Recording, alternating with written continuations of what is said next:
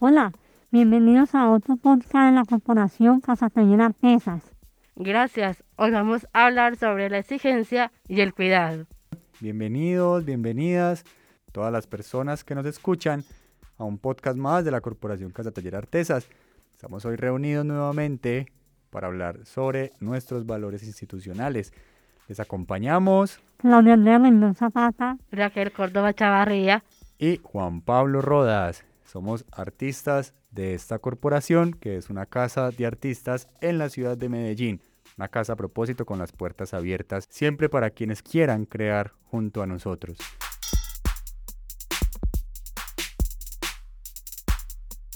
Bueno, hoy vamos a hablar sobre la exigencia y sobre el cuidado.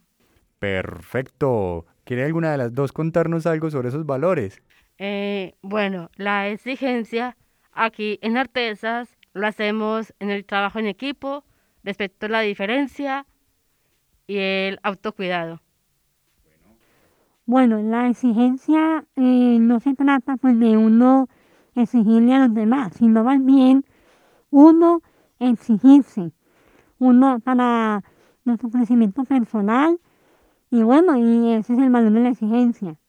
Claudia nos comenta entonces que más que estarle haciendo reclamos o solicitudes a otros, sería un asunto que practicamos con nosotros, con nosotros mismos, ¿no? ¿Qué opina Raquel? Eh, sí, cada uno tiene derecho a ser exigente emocionalmente y físicamente. Por ejemplo, los que no les gusta que maltraten, eh, exigir también que no haya más violencia.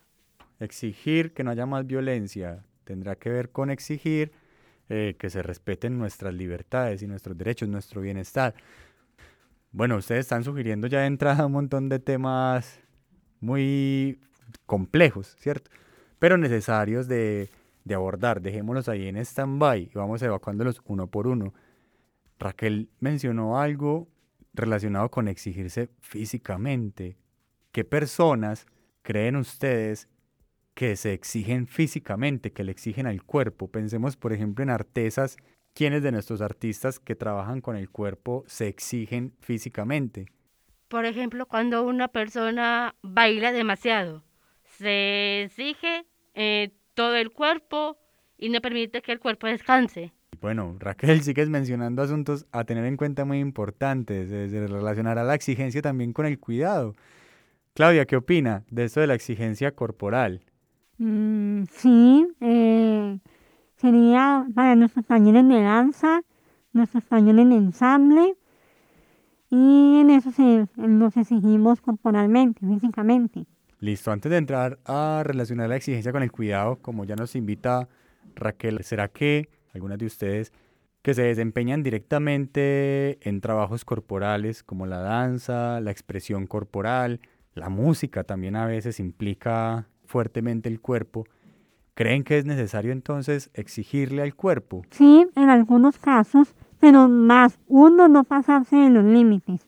Muy bien, Raquel, creo que eso se relaciona con lo que estabas diciendo, que Eh, sí, uno no se puede exagerar físicamente, sino ser saludable y dejar que su cuerpo mm, responda. Súper, o sea que si lo relacionamos con lo que también decían inicialmente ustedes, de que la exigencia también era algo que tiene que ver con nosotros mismos o un valor que practicamos en el fuero de lo personal, en lo, en lo íntimo, podría, a ver, se me ocurre eh, una postura, ¿cierto? Como una postura que nos permita a los músicos, por ejemplo, hacer bien nuestro trabajo de interpretación musical. Podríamos decir entonces que un músico podría autoexigirse, eh, digamos, en corregir su postura. Sí, ¿Y eso. ¿Y eso estaría bien o qué? Eh, sí, pero también como cantante tiene que hacer muchas cosas físicamente, pero también es bueno para los cantantes que se mentalicen para mm, tener exigencia. Claro, el canto es una actividad bastante exigente con el cuerpo. De hecho, exige un dominio importante de todo el aparato fonatorio, pero también el canto exige un cuidado importante del aparato fonatorio. Mira, como un montón de cosas que no habíamos tenido en cuenta antes de pensar en, en estos valores ni en estos podcasts. Qué bueno que estos podcasts van saliendo pues aquí en la conversación con ustedes, los construimos juntas. Bueno, entonces ya hay un elemento importante ahí, que esa, esa exigencia tiene ciertos límites. Raquel nos, nos hace pensar entonces que, por ejemplo, incluso en la exigencia que hacemos a nuestro cuerpo, como lo haría un deportista también, ¿cierto? Que se exige corporalmente, o como lo hacemos algunos artistas en la música, en la danza, tal vez en las artes plásticas también, para mejorar cada vez más el pulso, sostener posturas necesarias para, para realizar las obras. Se me ocurre la gente que hace murales, que pasa todo el día en andamios y, al sol. Eh, trabajando requiere pues una exigencia importante. Pero entonces que esa exigencia tiene unos límites, ¿no? Que si pasamos se podrían convertir en autolesivos, es decir, que nos harían daño a nosotros mismos. Pero ¿será que esos límites de la exigencia también aparecen cuando se trata de la relación con otros? ¿Cuáles serían los límites que tendríamos que establecer cuando le exigimos algo a otro o cuando otros nos exigen? No maltratar a la pareja. Claro, importantísimo. O sea que en una relación de pareja, por ejemplo, ¿cómo aplicaría la exigencia para evitar ese maltrato? Dialogando. ¿Qué habría que exigirle a una pareja para evitar una situación de maltrato? Respeto, sinceridad, tolerancia. Claro. O sea que estaría bien exigirle a la pareja. Sí. Bueno, tú lo dices súper claro, Raquel. Está bien exigirle, bueno, y no solo a la pareja, a cualquier persona, ¿cierto? Respeto, tolerancia. Está bien sugerir la tolerancia, ser tolerantes. Pero podríamos exigirle a la pareja, por ejemplo, que nos haga la comida siempre.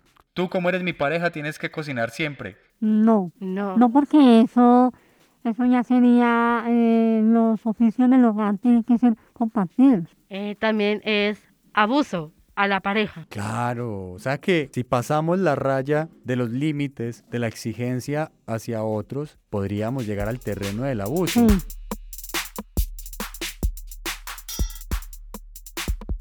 Bueno, continuando con la reflexión sobre la exigencia, que esa exigencia entonces tiene unos límites, cuando son exigencias que no se basan en el reconocimiento de las particularidades del otro y en el reconocimiento de los derechos del otro, nos llevan al campo de la vulneración de los derechos del otro, del maltrato y del abuso como bien lo mencionaban. Pero, pero, pero, pero, pero, queridas chicas, compañeras locutoras, me llama la atención que desde el principio de esta conversación ustedes han relacionado la exigencia con el cuidado. Claro, son los dos valores de los que hoy estamos hablando. Pero entonces, ¿cuál es ese elemento común entre estos dos valores, entre la exigencia y el cuidado? ¿Qué relación hay entre estos dos valores? Que hay que exigir mucho cuidado. Ah, bueno, hay que exigir, exigir cuidado. Sí, también hay a quienes les corresponde nuestro cuidado. Por ejemplo, al Estado. El Estado tendrá que ser un garante de nuestros derechos y entre ellos de nuestra integridad, de la salud, de la educación. Bueno, ¿y será que como ciudadanos podemos hacer esas exigencias? Sí, claro. Sí. que sí.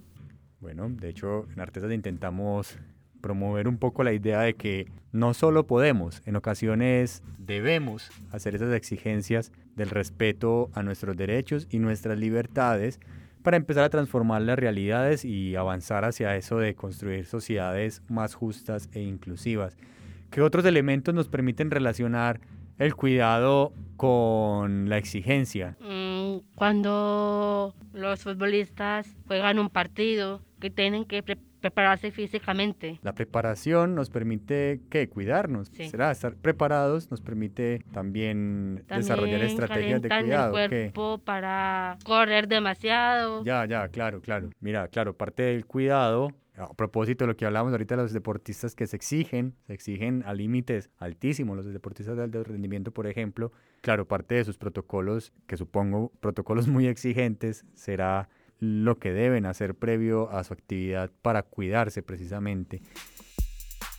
Ahorita ustedes mencionaban un poco que la exigencia era un asunto que partía de nosotros mismos, de exigirnos para ser cada vez mejores o hacer mejor las cosas que elegimos hacer, pero que también esa exigencia puede ser parte de la relación con otros, es decir, otros pueden exigirnos en el marco de los derechos y del respeto de nuestras particularidades y nosotros podemos elegir a, exigir perdón a otros. ¿Será que algo así pasa con el cuidado también? Podemos hablar del cuidado como un asunto propio, como el cuidado con nosotros mismos. Sí, sí, claro que sí, eso es algo muy, muy eh, pues muy común, algo que, que primero debemos aprender para así poder cuidar a los demás también. El cuidado, nos dice Claudia, parte de nosotros mismos.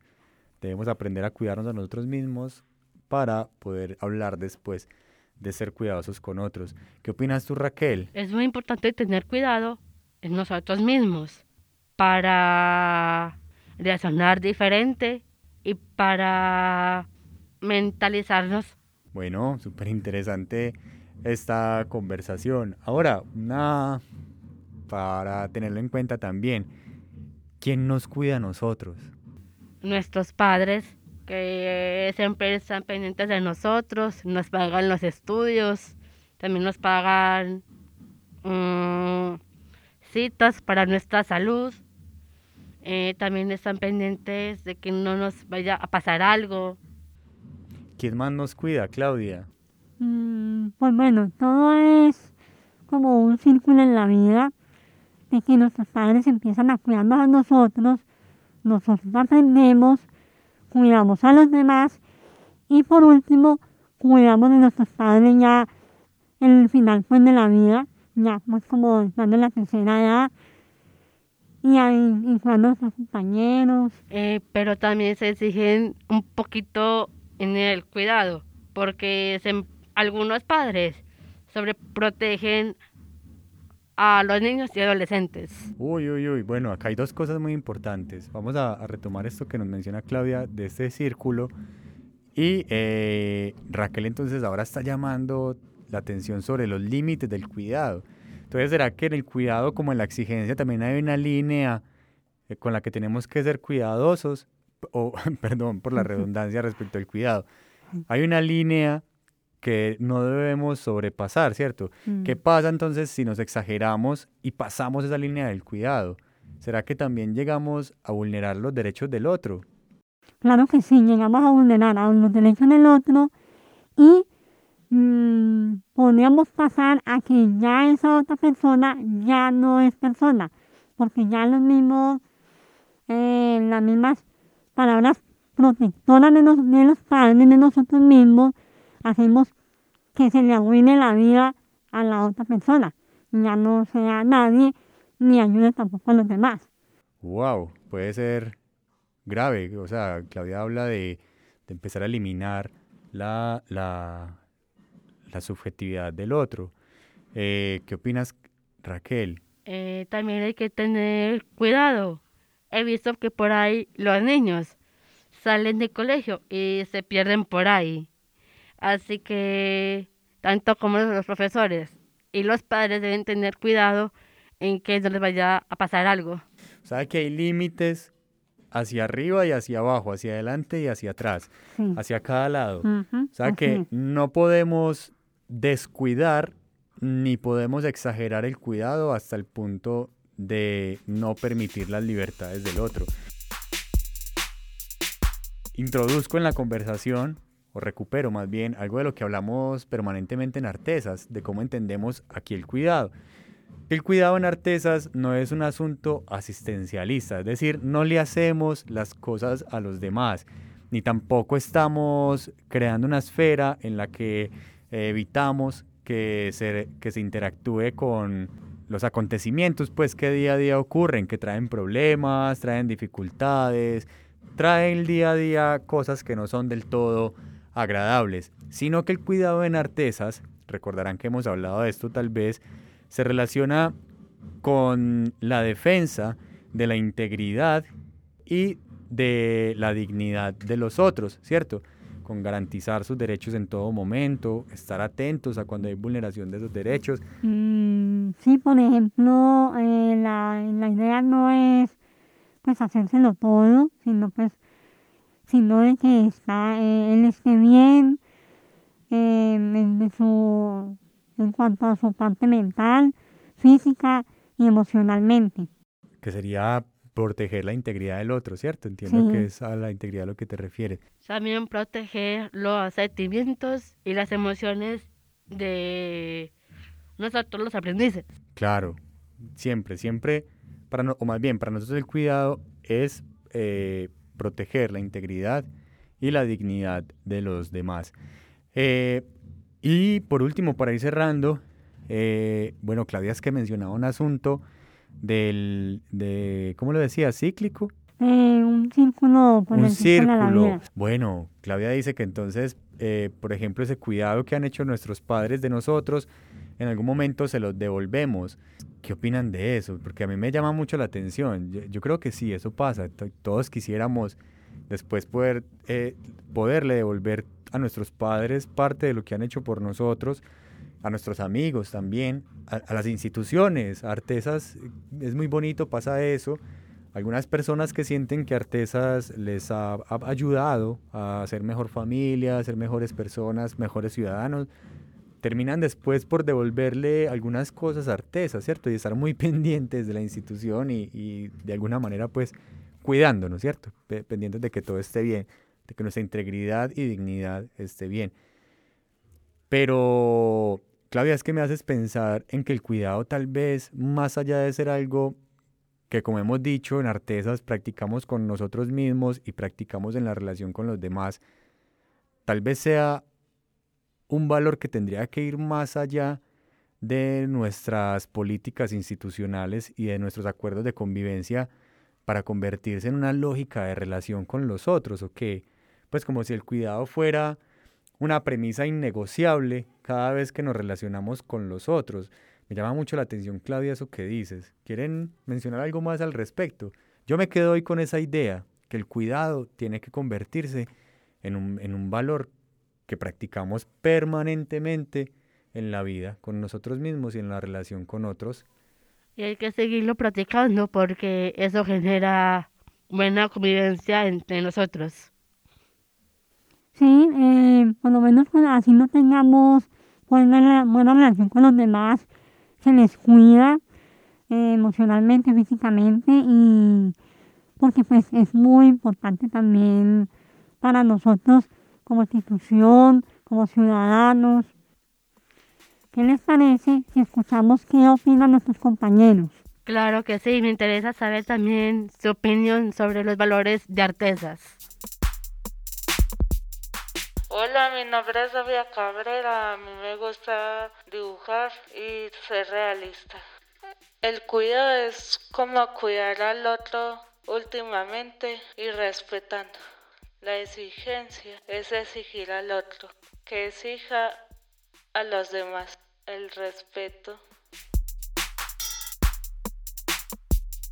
Hola, soy Sofía Céspedes y lo que más me gusta son los días festivos. Para mí el cuidado es cuidar a los demás y cuidar el estado de ánimo también. Para sentirse bien con uno mismo y para sentirse bien con los demás. Porque sí, porque somos diferentes. La exigencia es exigirnos para ser mejores personas cada día. Yoga, pues el, yoga a mí me, a mí me gusta hacer mucho yoga, con, con paciencia y con, sí, con paciencia.